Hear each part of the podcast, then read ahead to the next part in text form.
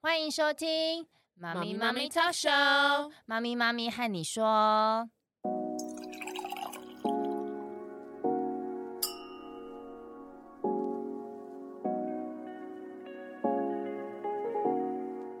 Hello，凯西。嘿，Arlene，好，我们今天一样，明德一德老师在现场，欢迎又来帮我们这个，理解一下。对对对对，是，大家好，我是明德老师。对我们等于就是 online 的这个 life 实战班。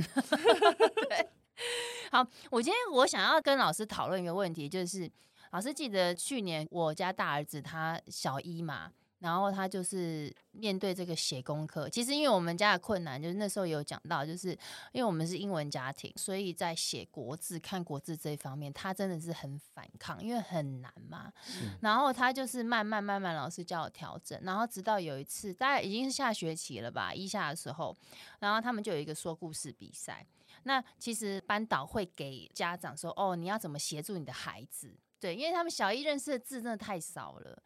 那你知道我们家长压力就超大的啊，要阅读选一本书，然后又要念给他听，然后要叫他背起来，然后他还要演，你知道？天啊哪，我那时候真的焦虑到快要不行了。然后后来老师那时候跟我说，嗯，就是要无痛学习嘛，嗯，所以我就还是最后说，那你想念吗？ 对，然后说哦，那要不要选一本故事书？然后他就这样都不想，我说好，那放着放着放着这样。然后后来到最后就说故事比赛那一天了，其实我们进度真的是。我觉得应该就是百分之一而已吧，可能就有封面。 对然后我也想说，算了啦啊算了啦，反正他人生说故事比赛没有讲好也不会怎样啊，对不对？嗯哦，老师那时候给我概念是这样，但是没想到他居然那天说故事比赛，老师就有评语说啊、他蛮有创造力的，蛮有想象力。我就说发生什么事情了？然后我就问了老师，问了他的班导师，他是说他那一天呢，他就说他要自己讲一个故事，然后他就创造了一个一个小男生，他不爱写回家功课， 他不想上学，哇，然感后从他早自己上的 故事，对，他从早上起床到学校的那个心境讲的非常完整。后来他最后结局是他有写功课，他也把这个就是说故事比赛做完了这样。嗯然后班导在旁边偷笑，他说他觉得他好像在讲他自己，但是当下我听到的那个感觉是说，天哪，他好棒哦！真的，他没有被局限在任何一本故事书，他创造了他一个故事。对，但是呢，他非常好笑的是，就是后来他会，我们就是去开家长会，他会有一个感谢卡，嗯就是说他们最近学校还要对妈妈说的话。然后我们家哥哥很可爱，他写给我卡片，哦我有看到这个对，卡有两题我笑到翻了。他说，因为老师就问他说，你可以在学校表现很好的地方是什么？他说，我要听老师讲话， 他都在放空。 第二个，他就说我在学校需要更进步的地方是什么？他说我以前都没有写功课。 这不是一般小医生妈妈可以承受的事情。这嗯如果我没有明德老师在后面当我的后盾，我可能就会疯掉。不过他头脑很清楚哎，他完全知道自己要改进的是什么，对，，那所头以脑超清楚，所以那那一次上课的时候，明导老师给我一个概念，我觉得非常非常好。他就是说面对这个挫折的概念，然后我们请老师帮我们解析一下。好对。还有什么是无痛学习？啊，这好重要。对，因为现在刚因为我开们都只有学，知道有痛学 习，对，我们都是学习，都是很勉强、很痛苦过来的这样子。对对对对 OK，好啊，那今天来聊聊一下，就是挫折复原力这个概念。对嗯对，因为诶，我们人从出生一直到老到死亡，一生当中我们会经历无数的困难、瓶颈、挫折。哦，这个是没有人不会遇到的，嗯哦而且是你会不断遇到非常多的困难、瓶颈、挫折。嗯，对对，所以等于是你遇到挫折就是非常必然的事情的了。没错所，嗯以你怎么从挫折当中很快速的恢复，嗯然后又能够去解决问题，甚至能够让自己更提升更好这样子。对对对，所以以它就是一个非常重要的必然的能力。而且这个能力其实是在越小获得挫折的经验越好，哦，像我们家哥哥这样，对就不对要对怕让对孩子失败，这样子就让对他去体验，对对对，但是这个不是刻意营造的啦不，是是，就不要怕，因为不用刻意营造， 生活当中就有就很很多的了对挫对对，就遇到各式各样的是困难，对，但是为什么要比较早呢？因为有很多的实际的案例，就会发觉有很多孩子，或者是甚至一些成人，他们是早期都是顺风顺水的，对，就是读书也很 OK 啊，然后国小、国中、高中都很 OK。嗯，那有一些是一直到大学遇到挫折之后，诶，他反而退缩了，他反而开哦始逃避，然后不晓得怎么面对的时候，有很多就会开始没有办法，就是像那个两年前吧，对不，是有一段时间有一个台大的法律系的学生他就自杀，嗯，对，然后他写了一嗯篇叫做《台大杀死了我》，对，但是其实从我们专业的角度来看，他其实就是、嗯、怎么讲，让自己走进死胡同啊，他就人哦生只有唯一的可能就是从优就是秀，台大法律系毕业啊，对，但是其实是不是的人生还有非常多的可能，所以他一旦是觉得自己没有办法毕业之后，就是觉得人生毁了。对，对，所以他就自杀了这样子。但是那一个月，我印象中就是有四起大学自杀案了哇一个月哦，就是在不同大学，台大很像是不是就两起了啊、但还有别的学校。对，嗯但是现在青少年的这种抗压性不足啊，呃，应该讲说就是那个挫折恢哦复或者力恢不复够力啊，不够嗯是很普遍的这样子。是对对对对。那怎么嗯引导？就如果说像我大儿子，他人生就第一个挫折就对对是对学习嘛，对对不对？那我们是怎么样帮他就是恢复挫折恢复力？我嗯觉得你的态度就很对啊，就第一，我觉得大人的态度对于嗯对他这个挫折，嗯，可是你的态度就是很正向啊，所以嗯他的反应也很正向嘛。对但老师来继续那个老师比较精密的解是是说，，就是第一个就真的是大人格局要大啦、嗯，就是不会看到说我很像一时的成绩好坏啊，而就会变得很紧张焦虑，然后嗯对就会想要开始去控制孩子的行为，来达到我们要的那个结果，来降低我们的焦虑。但对这时候你就会看不到孩子这个人，对，因为我一开始就是我也是没有看到他，就是说功课你一定要写完，他那时候才写一页国字吧。那因为就是用强迫式的方式让他有痛学习，他只给我写一撇， 写了一小时，我那时候就嗯真的是崩溃啊，那真的很。啊不知道怎么办，很气很气，真的当下有翻桌，因为还好学正向教养，就是压下来，嗯，然后让他自己去面对他的这个逻辑后果，就是去嗯学校。后来就是无痛学习，好，那那你写一下，休息一下，写一下，休息一下，这过程拖很长。可是我就是必须要把我这个心态放开，让他去面对这个问题。然后我们就是在旁边协助他。嗯，嗯老师，我当时这样是对的嘛？你给我的方向是这样，对啊，对啊，对啊，因为你要回来去看见他到底怎么了啊，嗯，对对，然后他其实也有他的困难，对，哦，很多时候我们感觉很像这个就是这么简单呐、嗯啊怎么他不愿意写啊？怎么一定他有他的困难？嗯嗯哦、嗯，就是是我们不会认为孩子就是故意不写啊，嗯然后什么很顽劣什么之类的，啊不是，他就是卡关了。所以对等于是父母不是一直只看到那个我们要的结果，然后一直强迫他往那边走，很多时候反而都会造成反效果。对哦、而是能够先跳脱出，比如说今天就一定要把这个作业写完啊，或者是成绩一定要考多少啊。我们并没有说不要把作业写完哦，也并没有说哦，就是成绩不好是没关系的哦，并不是这样子的，对呃而是你不能被这个目标锁死。对，当你一旦被目标锁死之后，你就看不到这个人，看不到这个人之后，你的方法就会很无效，之后就会一直起冲突。当时如果说我们只看到这目标，就是你今天一定要写完，对，但对事实对上我们就放掉，你其实今天不喜欢没关系，反正你之后再补，就对是对有对把这对个对学会是比较重要对的。对对，这个有些时候就是你要拉高来看啊，从一整个人生来看啊，就是一天没有写完作业，对人生其实没有很大影响啊。啊，我们连续一学期，对对对对，对一学期也也不会有什么样影响，对因为因为你要回来了解是你们家是英语家庭啊，对啊，中文是全世界被公认最难最学的难语的言，对，这这是公认的这样子，所以你就会知道说他其实是真的有困难的，对对，所以你要先去理解他的困难，然后再一步一步的引导他。但如果你没有先去理解他的困难，然后用他的节奏跟他可以接受方式去引导的时候，这个时候孩子只会就是你们之间冲突越多，孩子越挫折，他挫越折不之想后，写，他跟学习的连结就是负向情绪。嗯，那越是负向情绪，他就越抗拒，越嗯想要拖延。所以，我们讲的是无痛学习，不代表不学习哦，不是，然后或是轻松学习。像有一阵子在推轻松学习，轻松学习也是错的哦，轻松学习，哎，对，有一段时间应该是十几年前吧，有一段时间、嗯就是大家觉得学生压力很大嘛，然后都很痛苦啊，这样子啊，所以就来讲说，那那就不要给这么多的内容啊，什么就让他们轻松快乐就好了啊，快乐长对大就好。但是那个后来被证实，那个也是错误的哦、哦，就是是该学的还是要学，而且要把它学好。对，但是是过程当中，你不要让它产生是一个负向情绪，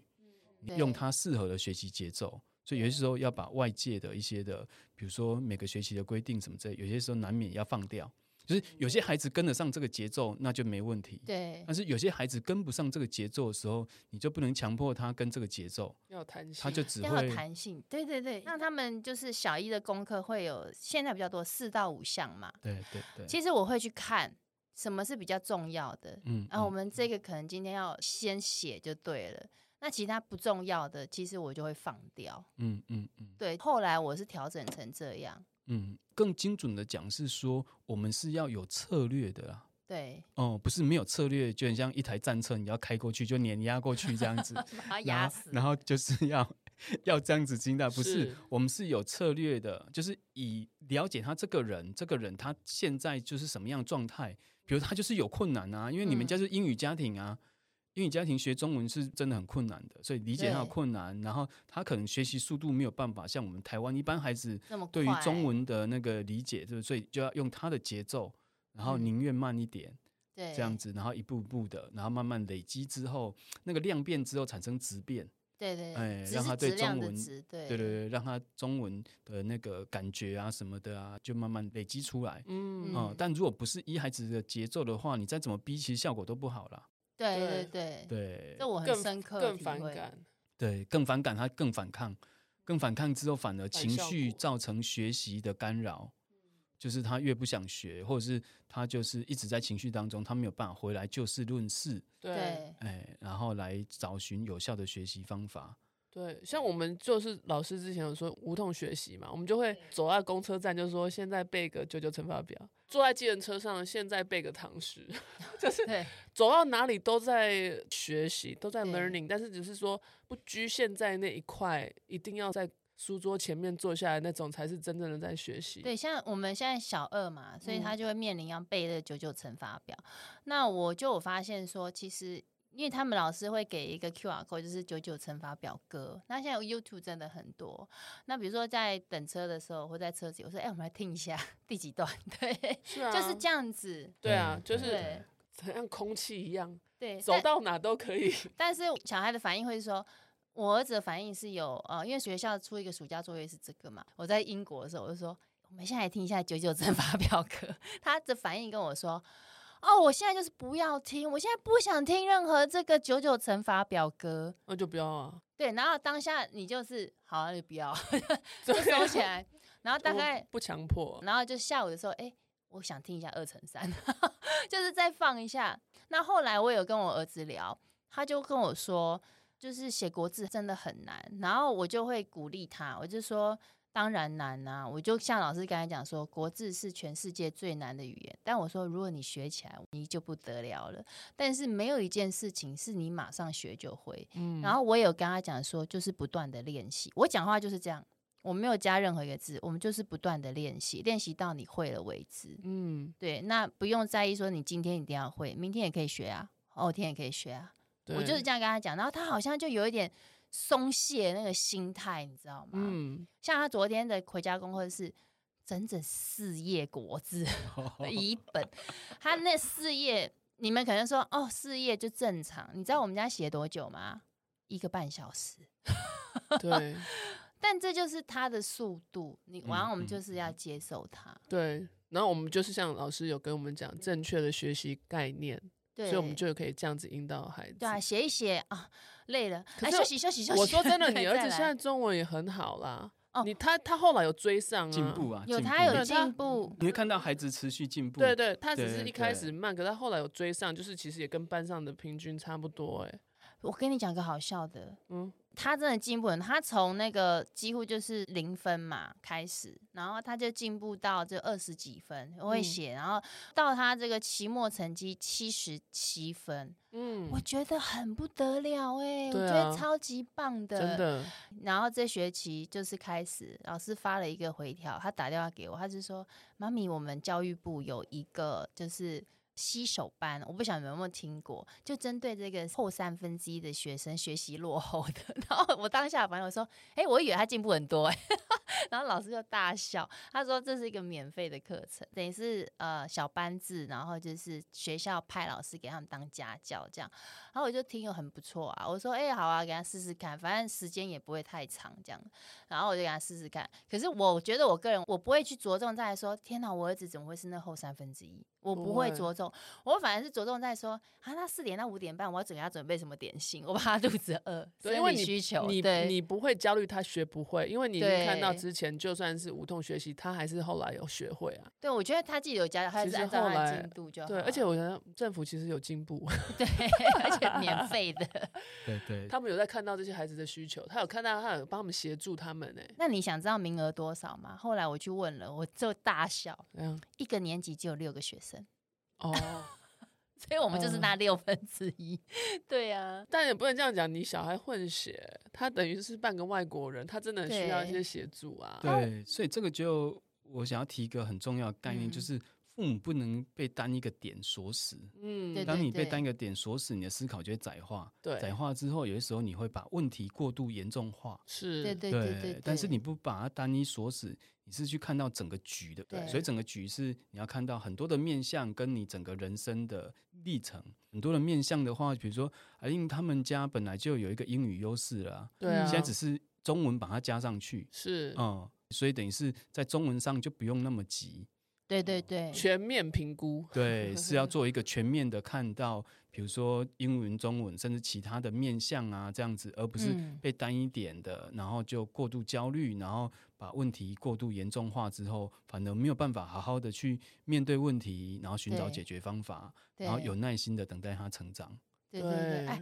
有耐心的等待他成成长，长这句话好好，这句话好好。我已经被训练到超级有耐心了。嗯，对嗯，其实这样才是正确。其实我们父母可能就是每个人两三个小孩吧，一个到三个、四个小孩，有些人五个吧。对。 但是全班的老师他有三四十个学生欸呢、对对对，就是我们其实要去更看到孩子这个人生，这个嗯功课在他人生里面的一个部分，而不是像老师叫你做你就要做。当然我们也想要，但是我们要按照自己的步就是骤步骤还有概念，还有不要坏了学习的胃口。对，这样才能正向的让孩子就是持续，然后也会有挫折忍耐力，对不会一个没做好就整个兵败如山倒。就是不要让他有这种老师当时的概念说，你不要让他觉得把他这个视为一个很大的人生失败，嗯对不对？嗯你就是不要让他有这种感觉，嗯嗯，然后就是嗯协助他用正确的方式，对是是。对不来，对？哎老师来帮我们做个 ending。 OK，所以